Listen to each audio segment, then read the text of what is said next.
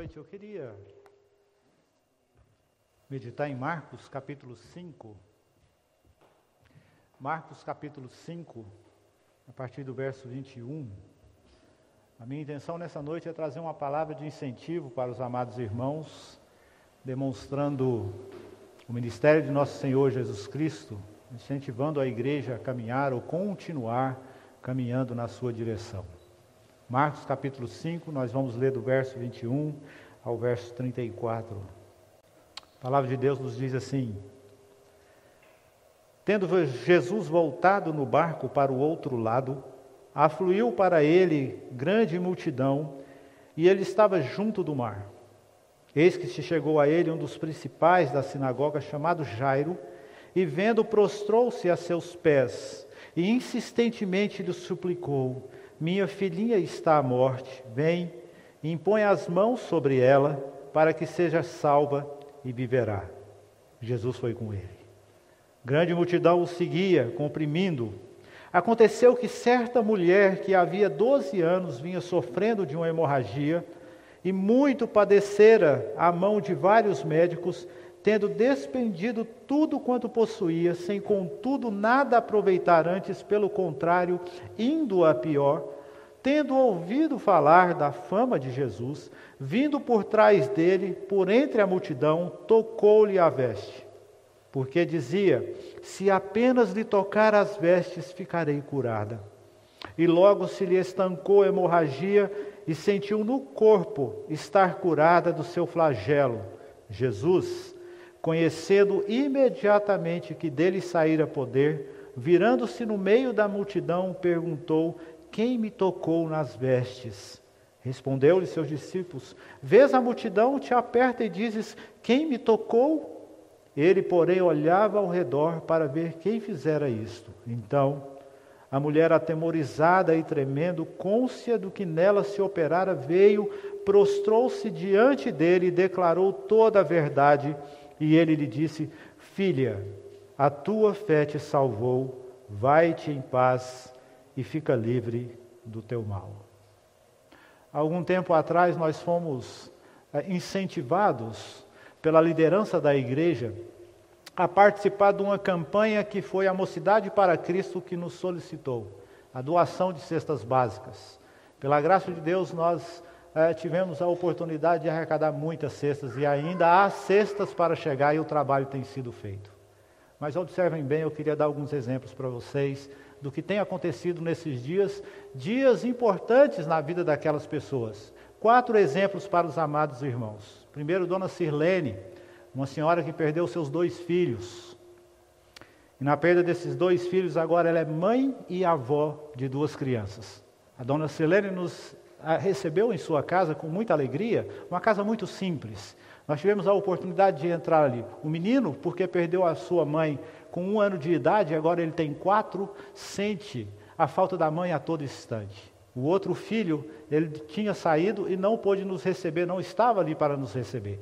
E quando nós olhamos para aquela mulher, entregamos a cesta, ela se alegrou demais. Nós falamos, qual o pedido que a senhora tem para nós? Ela assim, que Deus me capacite para que eu possa ter condição de ensinar as crianças. Eu até sei ler, mas eu não sei ensiná-los. E agora essa responsabilidade está sobre mim e eu preciso educar esses meus filhos. Luiz, 24 anos. Quem recebeu ele foi Mara Rúbia, a sua irmã.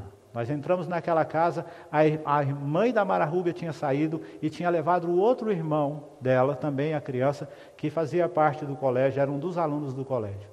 E ela nos recebeu com muita alegria, falando: Nós estamos sem trabalho, mas Deus tem sustentado as nossas vidas e vocês são respostas de Deus em nós. Quando nós pedimos ele para orar, ela falou assim: Não, eu quero que vocês orem lá no quarto. E nós entramos naquele quarto e encontramos o Luiz de 24 anos. Desde os 13, o Luiz está na cama. Houve um problema de saúde com o Luiz. E ele fica ali naquela cama constantemente. Mara Rúbia toma conta dele. Nós falamos, quem trabalha aqui nessa casa? Ela falou assim, eu tenho mais um irmão e minha mãe, nós vendemos águas no semáforo, mas agora o governo não permite mais. Mas nós temos sido sustentados, porque pessoas igual vocês têm vindo aqui trazer essas terças para nós e nós somos muito gratos a vocês. Rayane e sua irmã nos, já estavam na porta nos esperando. Ficaram muito felizes. Nós perguntamos: já estava nos esperando? Sim, estavam esperando vocês. E naquele dia nós tivemos a oportunidade de orar com aquela família. Mas o que nos chamou a atenção foi o Elias. Quando nós falamos precisamos orar, o Elias se aproximou de nós e as marcas no seu braço, de tanta hemodiálise que ele, que ele está fazendo ainda, né, no seu tratamento de saúde, tem atrapalhado ele.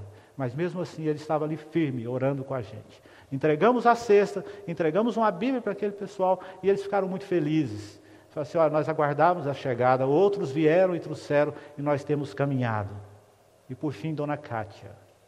Dona Cátia com seus cinco filhos, todos menores, só ela trabalhando na casa nesse momento. Quando nós chegamos lá, nós notamos que o quintal da sua casa muito limpo, cercado da forma que ela poderia cercar. E Dona Cátia estava firme, falando: Olha, estou chegando do trabalho agora, me desculpe, fiquei com medo de vocês não achar a casa. Nós falamos: Nós não íamos desistir. Nós íamos procurar essa casa até entregar, porque era importante. E ali nós não deixamos uma cesta, nós deixamos duas. Cinco crianças. E ela ainda virou e falou para nós: Eu também ajudo os meus pais, porque eles passam por dificuldades. E assim tem sido ao longo dos sábados. Casas através de casas e mais casas têm sido visitadas por toda a equipe. E eu tenho certeza que vocês viram um pouco das fotos, são várias fotos que nós temos ali.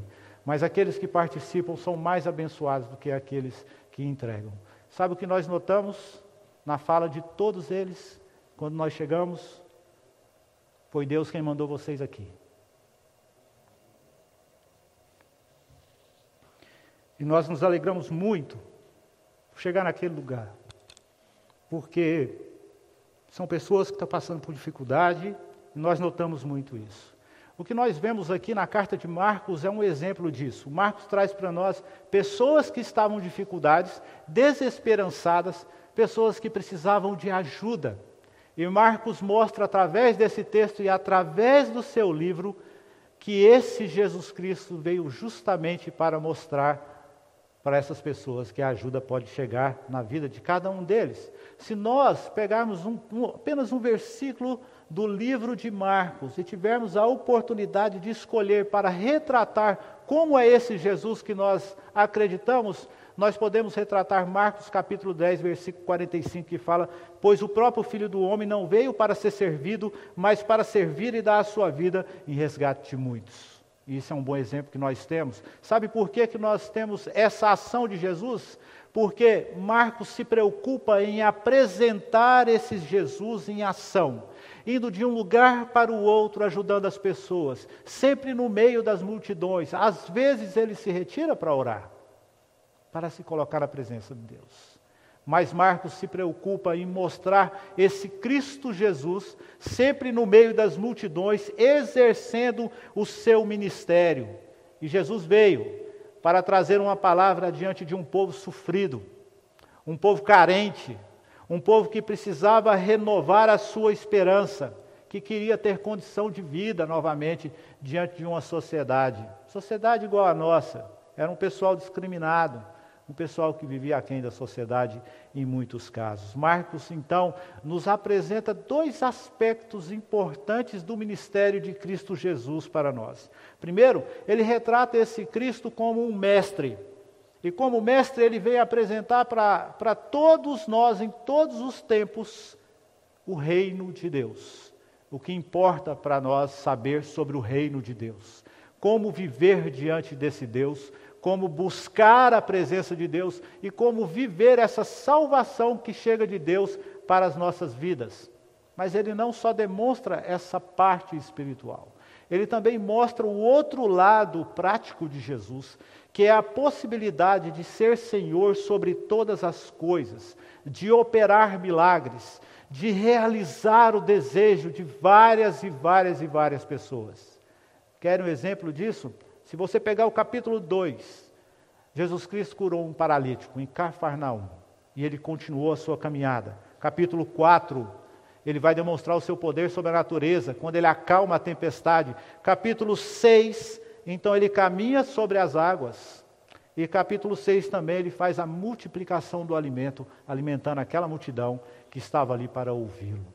Essa é a preocupação de Marco, esse é o relato expressivo de Jesus Cristo, o Filho de Deus, que Marcos nos apresenta, nos mostrando qual é a extensão da misericórdia e qual é a extensão do amor de Jesus Cristo, ou o amor de Deus para todos nós. Isso nos chama atenção, porque às vezes nós queremos saber se Deus nos ama da forma que nós precisamos mesmo, até duvidamos dele. E isso acontece muitas vezes quando nós rompemos com esse Deus. Acredito que muitos irmãos ouviram eu falar a respeito de ansiedade hoje pela manhã. Quando nós rompemos com esse Deus, até duvidamos do amor dele sobre nós. Marcos vem nos dar um bom exemplo dessa extensão, aonde vai esse amor, aonde pode chegar essa misericórdia, um pouco do que nós podemos entender a respeito de amor e misericórdia que vem de Deus. Eu tirei duas observações importantes para nós nessa noite, que eu julgo ser suficiente para que nós continuemos a caminhar na presença de Deus, sempre na esperança de que Ele vai suprir. Então, a primeira extensão que ele, da misericórdia de Deus, é que ela está acima das classes sociais. Ela independe de uma classe social. E nesse caso, nós temos duas, duas pessoas, dos personagens, os três personagens do nosso texto, nós temos dois deles que precisavam estar na presença de Deus, desejosas de ver a Cristo Jesus. Primeiro deles, Jairo, principal da sinagoga, um homem importante, dirigente da sinagoga, que tinha responsabilidade social e tinha também responsabilidades espirituais para é, administrar a sinagoga. Jairo, ele uma pessoa que podia ver as leituras que seriam feitas ali dentro da sinagoga. E lá no versículo 22, cita para nós que ele era um dos principais, o responsável, um homem reconhecido pela sociedade, com certeza.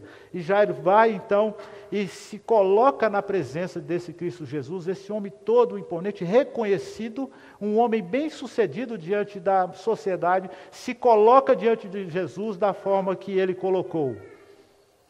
E não foi coisa fácil, não. Por se tratar de uma de um homem, um líder da sinagoga, isso era uma atitude muito difícil para Jairo. Porque o próprio Jesus, quando foi na sinagoga e colocou os seus ensinamentos, aconteceu a ira daqueles fariseus. Então Jairo passa por cima dessa dificuldade e se prostra diante desse Jesus Cristo. Ou seja, Jairo passa por cima de todos os seus amigos, companheiros de sinagoga, porque para Jairo, melhor é perder o amigo do que perder a sua filha.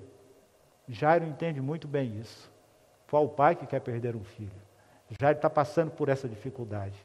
Segundo personagem, uma mulher, que não é identificada por Marcos, ele fala certa mulher, mas uma mulher que passava também por suas dificuldades há muito tempo. Sofria de hemorragia, essa mulher.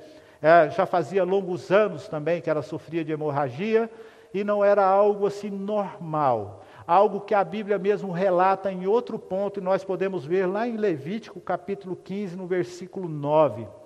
Lá diz o seguinte: A mulher, quando tiver fluxo de sangue, se este fluxo costumado do seu corpo, é, se este fluxo costumado do seu corpo, estará por sete dias na sua menstruação, e qualquer que a tocar será imundo até a tarde. Uma situação normal de vida. Ela estaria imunda, mas em poucos dias ela estaria novamente no meio da sociedade com a sua família e na possibilidade de adorar a Deus, de glorificar a Deus com a sua família.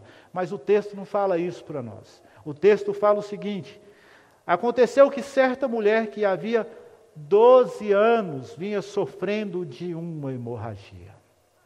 Essa mulher tinha 12 anos que estava sofrendo com esse mal no corpo dela. Alguns estudiosos dizem que ela passava por essa dificuldade constantemente. Então ela chega diante desse Cristo Jesus doente, fraca, mas o problema não é só esse. Ela também há muito tempo está isolada da sua família, porque ela não poderia, poderia ter a convivência com a sua família. Essa mulher está isolada da sociedade porque ela estava impura, então ela está longe da sociedade. Pior do que isso, essa mulher está impossibilitada de adorar a Deus em comunhão com os outros. Imagine o sofrimento dessa mulher que Marcos retrata para todos nós. Mas ela também, acreditava que Jesus, assim como Jairo, acreditava que Jesus poderia resolver os seus problemas. Notem bem a diferença: um bem reconhecido e o outro sequer poderia viver em sociedade, mas ambos tinham algo em comum acreditavam que Jesus seria suficiente, tinha o poder sufici suficiente para resolver os problemas de cada um deles. Ambos, em meio ao desespero, viam em Jesus uma possibilidade de renovação de esperança. Aquela mulher, ela queria ser reintegrada primeiro à sua família. Ela queria voltar para casa, ela queria voltar para os seus. Ela queria voltar para a sociedade, ela queria viver no meio do povo, queria estar junto com aquele povo. Mais do que isso, aquela mulher queria louvar e glorificar a Deus. Aquele homem, ele queria sua filha de volta.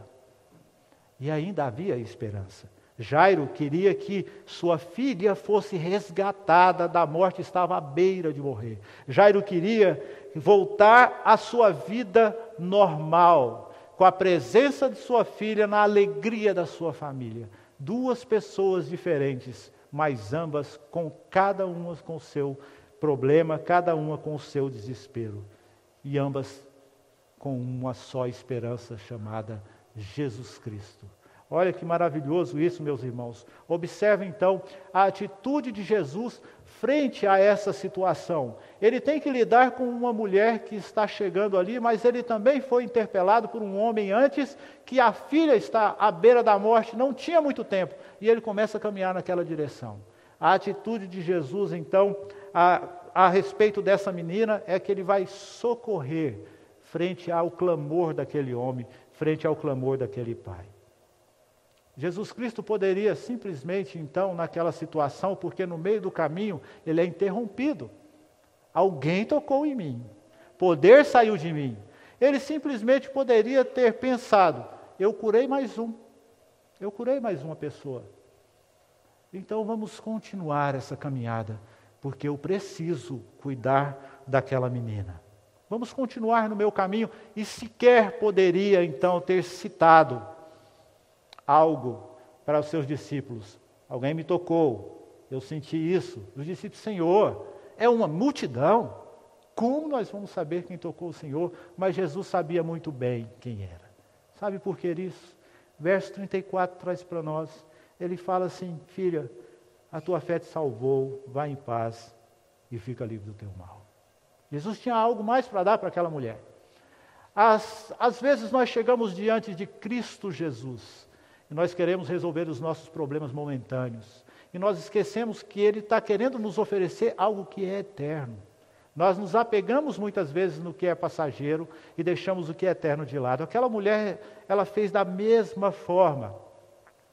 Ela estava querendo resolver um problema momentâneo dela, ela queria a saúde de volta, restituir seu lugar na sociedade, na família e na igreja.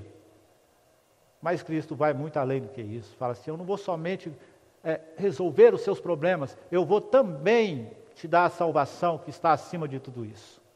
A sua vida aqui é passageira, mas eu vou te dar um local eterno na presença do Pai onde não haverá mais esse sofrimento, você vai esquecer esses 12 anos de angústia e vai viver na presença do Pai. A estratégia que Jesus fez ali no momento, naquele momento ali, ela mostra algo importante para todos nós, porque a, ele para e atende aquela mulher. E nesse momento ele renova a esperança daquela mulher, mas ao mesmo tempo ele dá a oportunidade daquele homem saber: esse homem vai curar minha filha, eu tenho certeza. Porque Jairo vê do que ele é capaz. Simplesmente tocou nas vestes dele resolveu o seu problema. Ele fala: esse homem, com certeza, pode reverter o processo. Então, o processo de restauração que começou na vida daquela mulher, um processo de devolvê-la ao seu lugar, agora também faz parte da vida de Jairo. Porque Jairo já consegue vislumbrar quem é Cristo Jesus da forma que aquela mulher agora tinha certeza de quem era esse homem. Ela sabia que aquele homem era o salvador da vida dela. Não somente restaurou a sua saúde, mas também lhe deu a salvação. Vai-te em paz, minha filha. A tua fé te salvou. O mestre está falando isso para ela. Então Jesus retoma a sua caminhada em direção à sua casa junto com Jairo. Ou Jairo retoma a sua caminhada, melhor dizendo, em direção à sua casa juntamente com Jesus, mas agora sabendo quem é que está do lado dele. Com certeza ele vai resolver o meu problema. A minha filha vai ser resgatada. Eu vou ficar novamente em paz com a alegria da minha filha. O registro de Marcos, meus irmãos, é um instrumento para todos nós nesse dia de estímulo, de ensino e de desafio ao mesmo tempo. Quando eu digo de ensino, é porque Marcos nos mostra a maneira que a igreja deve agir, fazendo o bem no meio da sociedade, independente da classe social. E nós enxergamos isso muito bem no texto. Jesus está no meio de uma multidão. Vários outros textos nós temos na palavra de Deus que vai sempre demonstrar aonde o nosso mestre estava. Ele estava no meio da multidão. É ali que é o lugar dele. É ali que é o lugar do cristão, sendo relevante no meio da multidão. Nós nos reunimos aqui para glorificar a Deus, para pegar um pouco mais de energia, um pouco mais de, de satisfação em Deus, para aprender mais de Deus, para caminhar durante a semana agradecendo a Deus, mas sendo relevantes cada um na sociedade em que nós vivemos. Esse é o, a parte do ensino que nós encontramos. Então, também estamos, somos estimulados em todo o tempo por Marcos, através dessa atitude de Cristo Jesus. O que isso quer dizer? Que ele nos estimula a jamais deixar de ser relevante na sociedade dentro das nossas possibilidades, daquilo que nós podemos fazer. Porque nós somos servos de Cristo, nós somos enviados por Cristo. Isso quer dizer que nós podemos ser um sopro de esperança na vida de muitos que estão passando dificuldades por aí. Só quando nós sairmos, nós vamos aprender isso. Quando nós vivermos o Evangelho, nós vamos aprender isso. E aí é por isso que eu também vejo um desafio de Marcos em nossas vidas, porque o momento não é o dos melhores, não é. O momento não é o momento de se relacionar com outros, nós precisamos manter o distanciamento. Nada que nosso Jesus não tenha enfrentado na vida dele. Ele enfrentou esse tipo de coisa. Teve contato com todo tipo de situação. Teve contato, mas lá estava ele e cumpriu sua, sua missão. Isso é um desafio para todos nós. Porque se o mestre fez, por que nós não podemos? O que nós estamos com medo? Nós estamos com medo de perder uma salvação ou estamos com medo de perder a nossa vida? Certo que nós queremos chegar lá no céu, mas nós não queremos passar por essa morte, não é mesmo? É por isso que nós estamos em segurança. E Deus nos deu sabedoria para nós termos segurança, não é isso mesmo? E nós vamos nos guardar da melhor maneira possível. E é correto, meus irmãos, mas também é mais correto ainda fazer o que Deus nos manda. Então, Marcos, nesse primeiro confronto, ou nessa primeira observação que nós temos, ele nos dá esse ensino, ele nos estimula a fazer a obra e ele nos desafia a fazer essa obra. Segunda opção que nós temos, ou segunda observação sobre esse texto, que a misericórdia desse Jesus Cristo a misericórdia de Deus, o amor de Deus, a extensão dele, está acima do que nós acreditamos ou acima de nossa fé, ou a fé que nós temos. E isso também nós vemos diante desses dois personagens que estão em busca de Cristo Jesus. Ambos apresentam um grau de fé diferente, e nós podemos encontrar isso no texto. Começando pela vida de Jairo, esse homem principal da sinagoga, que possivelmente tinha um contato, ou teve um contato com Cristo Jesus anteriormente, exerce sua fé em dois momentos distintos da sua vida. O primeiro deles, logo quando ele chega diante de Jesus, a sua fé é uma fé que acredita fervorosa diante de Cristo. Mas por quê? A sua filha está viva. E ele chega diante de Cristo Jesus e fala: Senhor, Vamos lá em casa. O Senhor impõe as mãos sobre minha filha e ela vai curar, e ela vai sarar, e minha filha não vai morrer. Esse é o momento. Enquanto há vida, há esperança. E esse homem está exercendo esse ditado. A filha ainda está viva, o texto traz isso para nós. Então, esse primeiro momento, a sua fé, ela é uma fé da tipo fervorosa, que acredita mesmo e sabe que a sua filha não vai chegar a morrer. Mal sabe ele também, que o texto traz para nós, que ele é interrompido no meio da caminhada e já ele tem uma triste surpresa. O texto traz para nós no versículo 35. Falava ele ainda quando chegaram alguns da casa do chefe da sinagoga, a que disseram: Tua filha já morreu. Por que você ainda está incomodando o mestre? A quem você queria salvar está morta. Pergunta que vem às vezes à nossa mente, pais vão saber melhor do que eu. Qual pai gostaria de receber a notícia que seu filho morreu? Tenho certeza que ninguém. Nos entristece muito. Nós não podemos culpar Jairo, talvez, por nesse momento começar a desacreditar em Jesus. Ele acabou de ver um milagre. Mas nós não podemos culpar esse pai por desacreditar em Jesus. Assim, o senhor atrasou, Senhor. O senhor, lamento.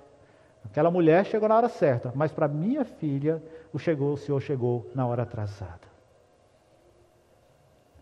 Sequer ele tem tempo de ter tais pensamentos. Sequer a sua fé tem tempo de ser totalmente desacreditada. Verso 36, o próprio Jesus traz para ele o seguinte: sem acudir a tais palavras, disse ao chefe da sinagoga: Acredite.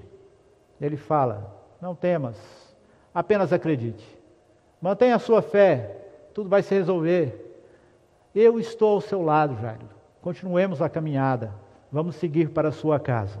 Assim, esse homem, então, continua a sua caminhada. E ele demonstra a sua fé nesses dois momentos. Aquela mulher, já com uma fé um tom diferente, talvez uma fé fraca, uma fé tão tímida que ela vira e fala: Se eu tocar a sua veste, que eu não quero nem incomodar, eu vou ser curada. Eu não preciso de mais nada. Eu só preciso tocar e sair no meio da multidão. É uma multidão, ele não vai me ver. Já que é uma multidão, eu vou ser curada. E ele esperava então resolver o seu problema, achando que poderia ficar sem saber que Jesus sabia de todas as coisas como se fosse possível causar, como se nós pudéssemos causar alguma surpresa em nosso Cristo Jesus, em nosso Deus. Aquela mulher até pensava assim, mas ela não conseguiu.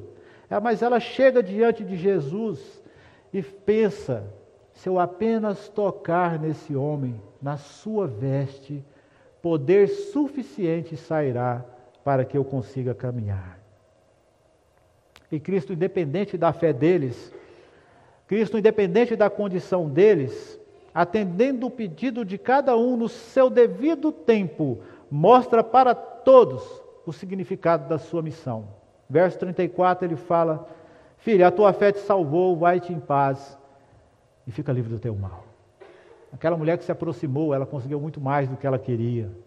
Jesus atendeu o seu pedido e mais uma vez ele demonstra o seu serviço e o seu ministério. Para aquele homem, um pouco depois, versículo 42, nós temos a continuidade dessa história a partir do, do verso 35. Ele fala: Tomando-a pela mão, disse Talita como que quer dizer, menina, eu te mando, levanta-te. A mulher restituída a todas as coisas que estava privada há 12 anos. O homem, Deus restituiu a sua filha.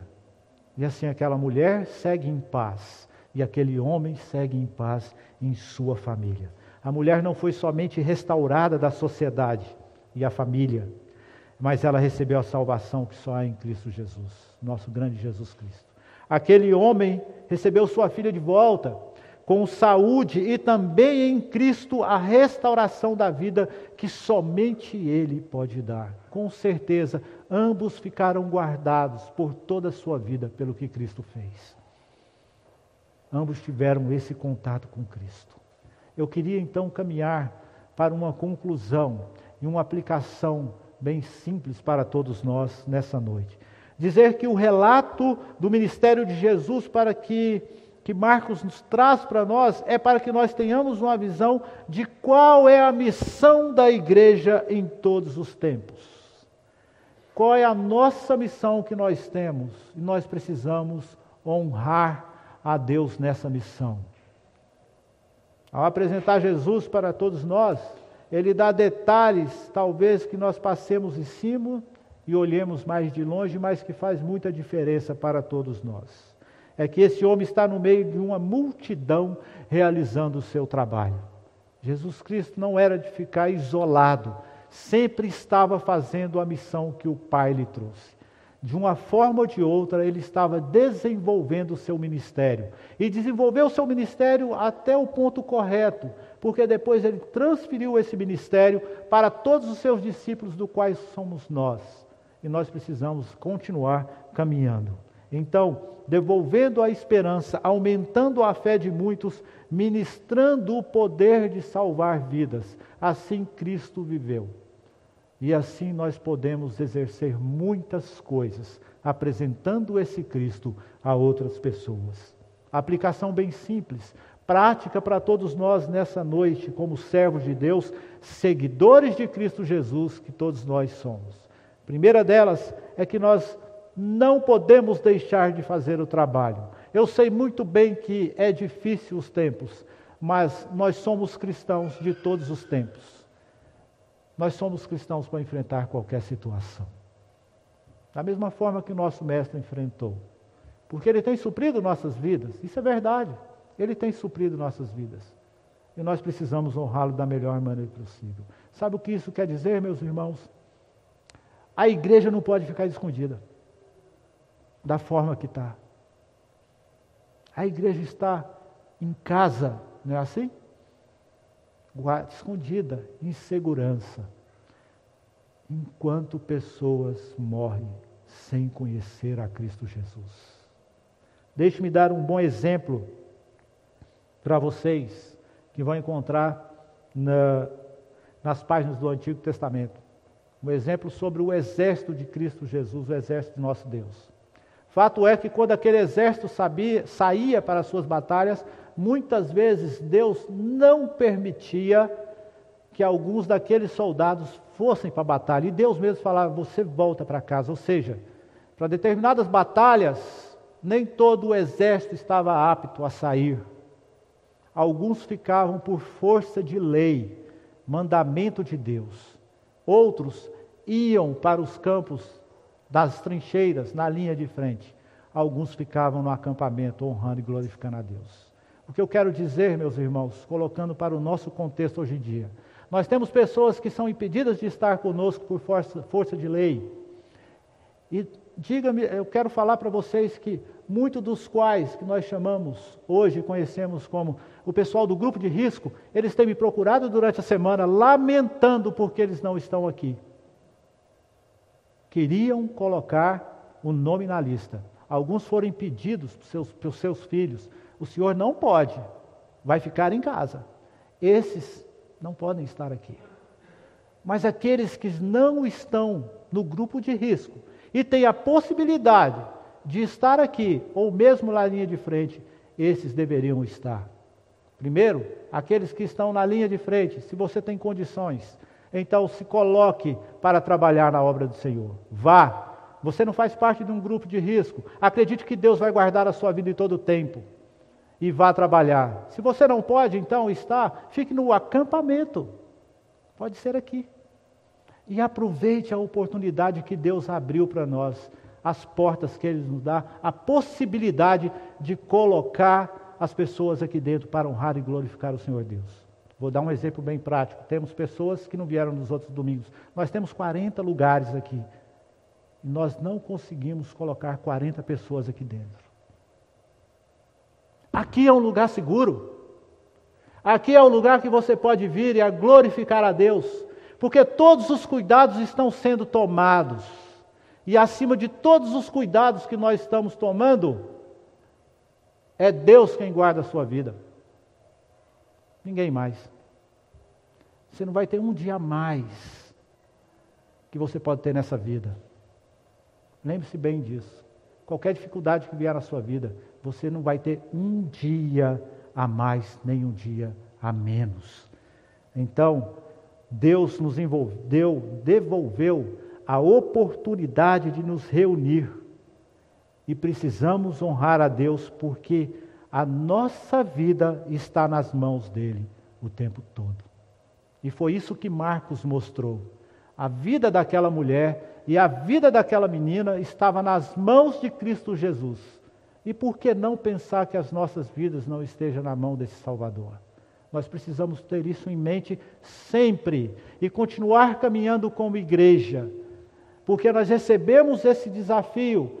E falando para vocês, irmãos, conversando esses dias, eu não me lembro de outra época difícil que nós passamos, mas a pergunta que fica para todos nós é: qual será o próximo desafio em que nós vamos nos esconder em nossa casa? Digo, igreja como um todo. Qual será a próxima dificuldade que nós vamos ficar nas nossas casas? E vai ser assim, de dificuldade em dificuldade? Eu não quero dizer para você sair de peito aberto, saia protegido, mas saia para glorificar a Deus, mesmo protegido. Faça o que deve fazer para honrar e glorificar a Deus. Que Deus nos abençoe, tenha misericórdia e que permita que nós sempre aprendamos através da palavra dele. Vamos orar mais uma vez. Amado Deus, nós somos gratos ao Senhor porque nós temos a possibilidade de aprender através do teu servo, no Evangelho de Marcos, um pouco daquilo que teu filho fez. E nós somos gratos porque o Senhor tem nos dado a possibilidade de ler, de aprender, de estudar a tua palavra, de orar em, em comunhão com os amados irmãos. E nós somos gratos por isso, ó Deus. Eu quero agradecer pela vida de cada um desses irmãos que estão aqui hoje e pela vida daqueles irmãos que estão em casa também, ó Deus amados dessa igreja, que o Senhor tenha abençoado ricamente esta igreja, pedindo ao Senhor que continue nos conduzindo no aprendizado da tua palavra, ó Deus. Acima de tudo isso, nos dê intrepidez para fazer a tua obra. O Senhor deixou isso para nós, responsabilidade nossa. Então, ó Pai, façamos uso da melhor maneira possível. Eu agradeço por tudo, ó Deus, pela oportunidade que tem nos dado.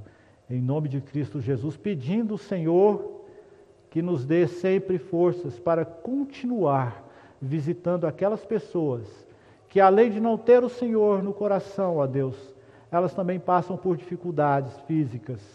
Que nós sejamos portadores das boas notícias, instrumentos nas tuas mãos, para levar não somente o alimento físico a essas pessoas nesse momento, mas principalmente o alimento espiritual de um Deus que se importa com elas e que tem nos enviado a Deus para ministrar na vida delas, de tal forma que elas venham conhecer o Senhor e recebam a bênção maior que vem do Senhor, que é a salvação.